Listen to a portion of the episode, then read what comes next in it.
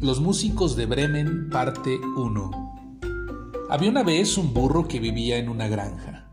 Durante muchos años había ayudado a su amo, el campesino, cargando los pesados sacos de trigo que llevaba al molino, pero ahora era viejo y ya no podía hacerlo.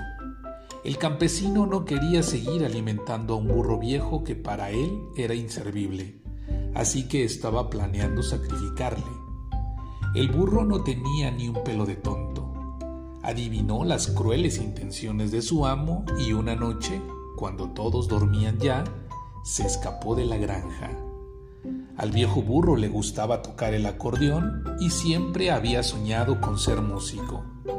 Así que se dirigió rumbo a la ciudad de Bremen para tratar de triunfar siguiendo su sueño. Buenas noches Dana, buenas noches Iker, buenas noches Naye.